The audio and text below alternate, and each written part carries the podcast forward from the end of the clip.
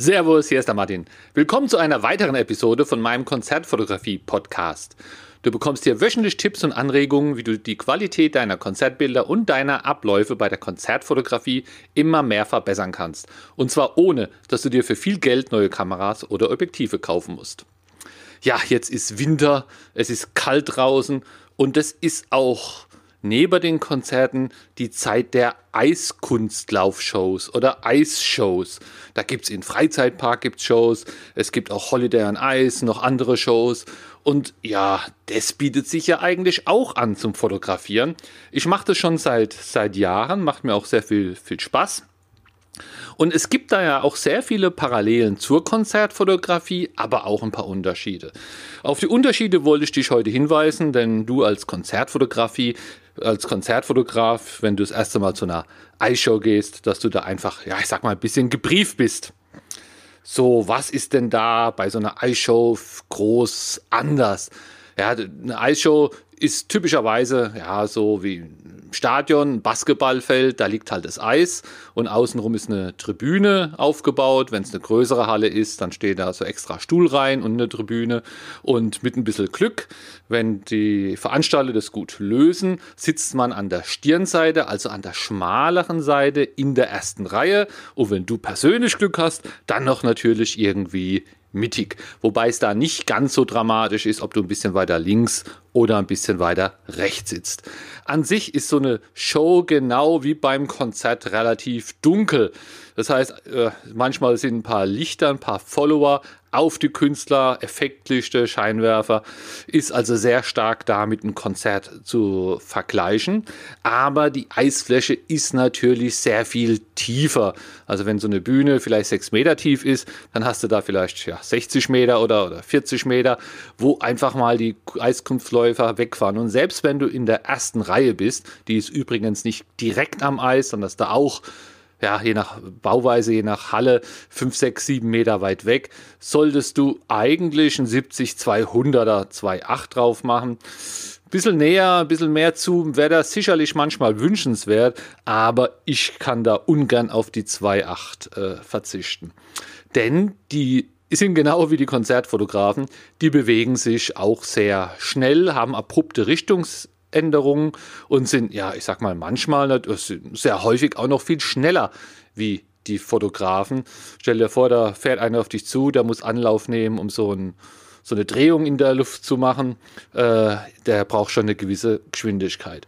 Das heißt, vom Equipment her brauchst du ja eine Kamera, wo du bei hohen ISO-Werten nur ein geringes Rauschen hast. Ein Objektiv, wo schnell fokussiert und auch ähm, sehr schnell äh, ja, schnell fokussiert. Und im Idealfall, also ich, 70-200er mit 2,8. Was noch ein kleiner Tipp, vorsichtshalber gleich, was ich gleich dazu sagen möchte, ist, du sitzt dann da gegebenenfalls ja mindestens anderthalb oder zwei, zweieinhalb Stunden. Vielleicht ist auch mal eine Pause zwischendrin. Und wenn du die ganze Show durchfotografierst, dann ist das eine ganz andere Anstrengung für Arme und Schultern und Rücken, wie wenn du vor der Bühne mal zehn Minuten, Viertelstunde stehst. Das heißt, dieses dauernde Kamera hochheben, das wird mit der Zeit definitiv anstrengend, weil man ist es einfach nicht gewohnt, hier zwei Stunden lang die Kamera im Anschlag zu halten. Der Tipp ist hier ein kleines Einbeinstativ. Es kann ruhig ein billiges sein.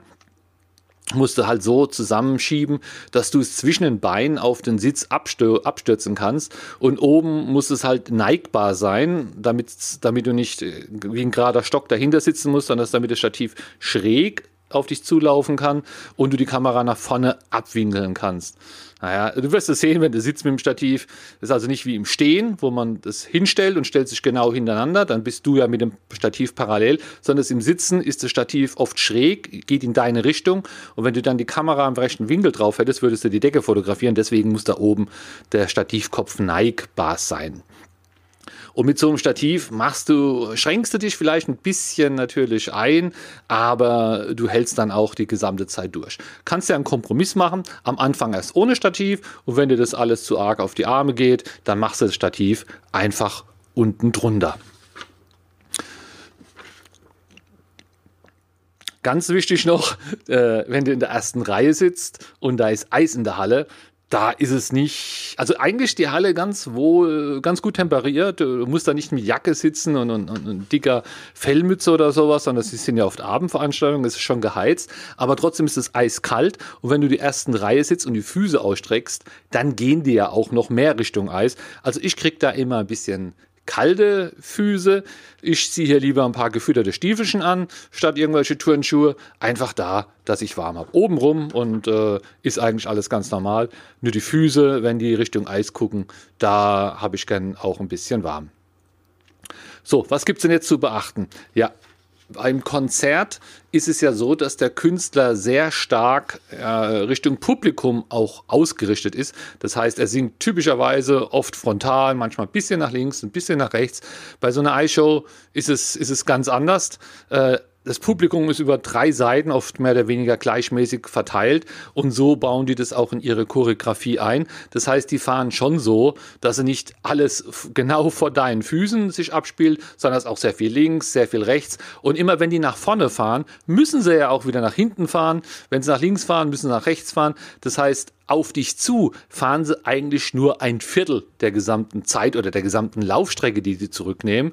Und die musst du dann halt auch nutzen. Also wenn du irgendwie siehst, dass die hinten, an der hinteren Eisfläche sind und, und gehen in deine Richtung und es macht den Anschein, als ob die auf dich zufahren, dann ist jetzt, jetzt der richtige Moment, da auch zu fotografieren, ein bisschen auch Gas zu geben, ein paar Bilder mehr zu machen. Denn ruckzuck sind die bei dir und dann biegen die wieder links und rechts ab und Eiskumpfläufer von der Seite oder oder von hinten.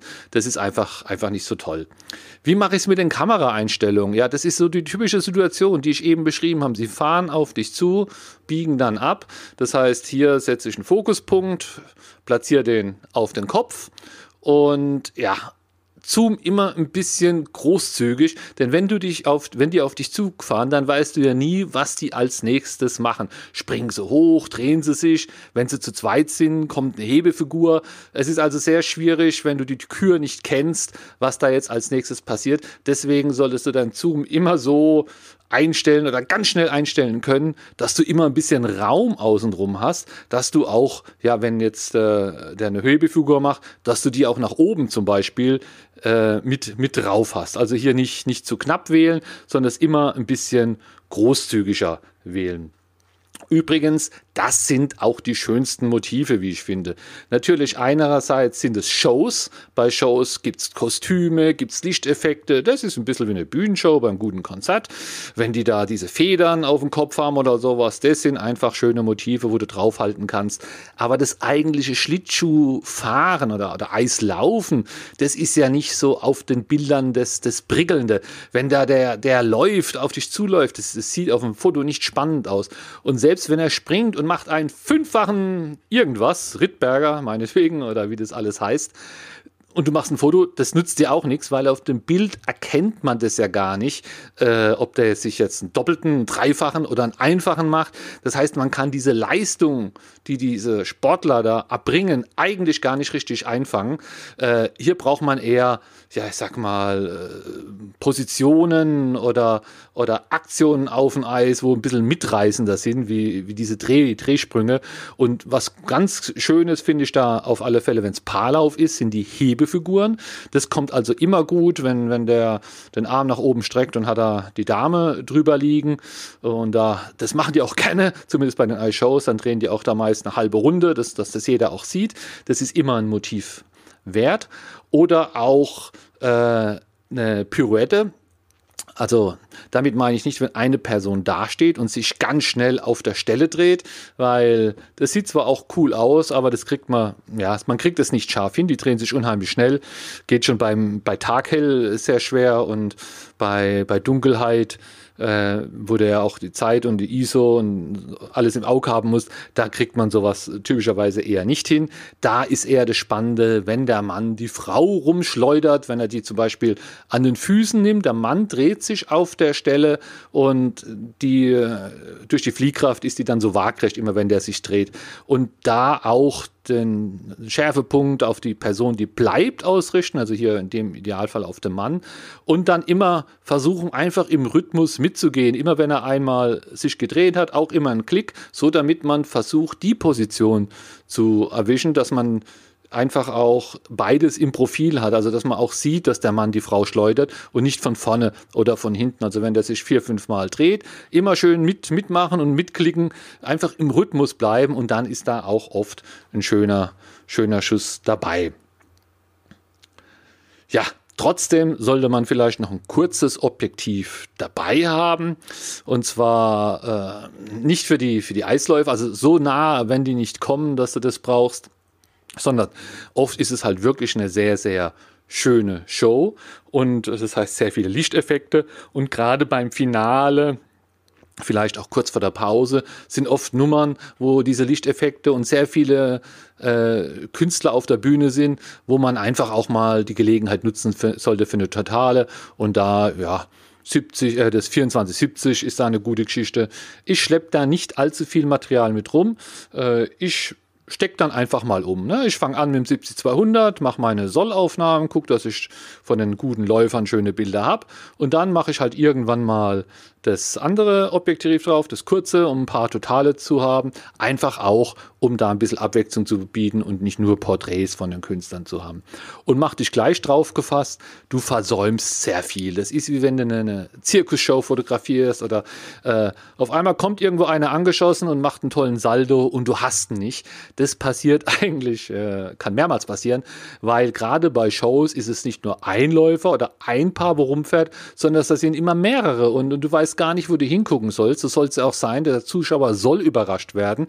Und da ist es halt mal so, dass irgendwo was auftaucht, irgendwie einer springt oder ein Saldo passiert und dann hast du halt mal nicht. Du hättest dann die Wahl, mehrmals zu so einer Show zu gehen, aber das, das macht eigentlich kein Fotograf, sondern es hier einfach abhaken. Man kann nicht alles erwischen, so ist es halt. Aber glaub mir, wenn du hier zwei Stunden oder länger fotografierst, dann hast du auf alle Fälle gute Motive. Und ja, würde mich freuen, äh, wenn wir uns vielleicht mal sehen, irgendwo an einer Eisbahn. Viel Spaß. Tschüss, der Martin. Ich hoffe, diese Episode von meinem Podcast hat dir gut gefallen. Während beim Podcast immer alles theoretisch ist, gibt es aber auch eine Möglichkeit für dich praktisch zu üben. Im April am 26., 27. und 28.04. gebe ich wieder Konzertfotografie-Workshops die finden statt in Losheim, das ist im Saarland, das ist so ja, 150 Kilometer westlich von Frankfurt am Main ungefähr. Der Workshop dauert immer einen Tag, fängt morgens an, geht bis abends. Vormittags ist Theorie, nachmittags fotografieren wir Bands. Es sind super Bands auch dabei, also nicht nur fotografisch, sondern auch von der Musik ist es ziemlich gut. Es ist halt Hatio Mortis dabei, Blutengel, Tanzmut, Mono Inc. Ich glaube insgesamt ja, 20 Bands. Hosiko ist dabei, da freue ich mich. Und jeden Tag spielen dann ungefähr auch sechs, sieben Bands. Also jede Menge zu fotografieren in unterschiedlichsten Situationen. Nachmittags ist es noch schön hell, abends dämmert es, bis es richtig dunkel ist. Manche Bands haben auch Pyrotechnik. Also da ist wirklich was geboten fotografisch. Diese Gelegenheit kannst du super nutzen zum Üben und auch zum Portfolio erweitern und natürlich auch zum Netzwerken. Wenn dich das interessiert, schau dir alle Informationen auf meiner Seite www.konzertfotografieworkshop.de an. Bis dann, tschüss.